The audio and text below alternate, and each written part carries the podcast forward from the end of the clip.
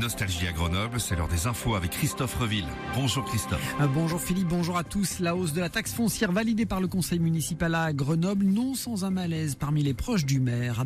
La lutte contre la fraude sociale, mission du CODAF qui a fait le bilan 2022 dans le département de l'Isère. Enfin la météo, 26 degrés hier sur la presqu'île scientifique de Grenoble, pas plus de 11 degrés prévus cet après-midi avec euh, une perturbation pluvieuse.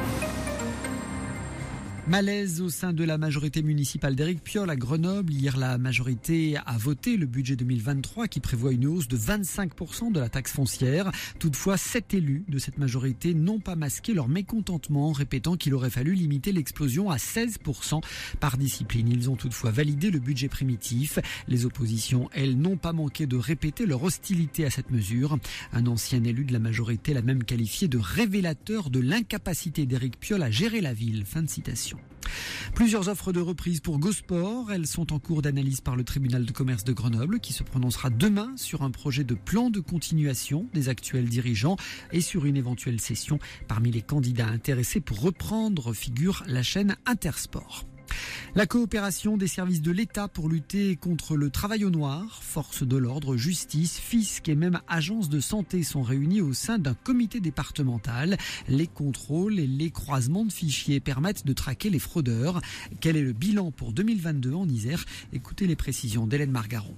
Travail dissimulé et fraude aux prestations sociales sont les priorités du CODAF, ce fameux comité opérationnel. Il estime que le préjudice subi ou évité en 2022 se chiffre à plus de 19 millions d'euros, soit le double qu'en 2021. Par exemple, la lutte contre le travail au noir a permis à l'URSSAF de récupérer 9 millions et demi d'euros. 7 PV sur 10 ont conduit à des fermetures administratives, les fautes les plus fréquentes étant liées à des faux documents d'identité ou des falsifications de titres de séjour. Enfin, certaines entreprises ont aussi indûment sollicité le fonds de solidarité mis en place par l'État.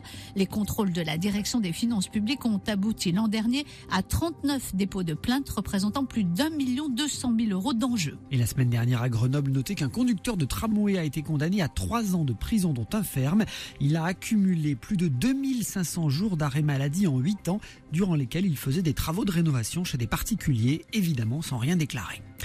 La lutte contre la réforme des retraites, la grève se poursuit dans la raffinerie totale de Fézin dans le Rhône, idem à Fos-sur-Mer et Lavera dans les Bouches-du-Rhône, ainsi que sur les installations du groupe en Normandie à la SNCF. 3 TGV Inouï et Ouigo sur 5 devraient circuler aujourd'hui et le trafic reste fortement perturbé au niveau régional avec un TER sur 2 en moyenne.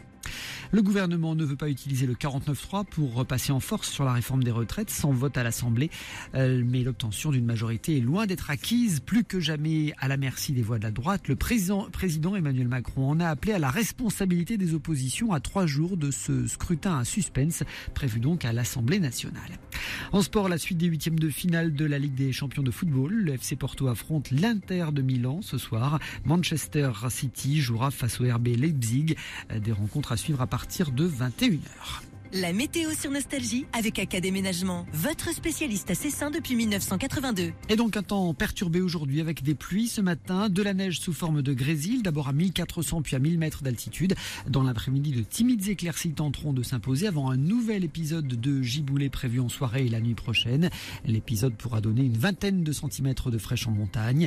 Pour les températures maximales, ça se refroidit. Pas plus de 11 degrés cet après-midi en pleine, 5 degrés à 1000 mètres. Demain matin, encore bien nuageux. Bon réveil avec Philippe et Sandy.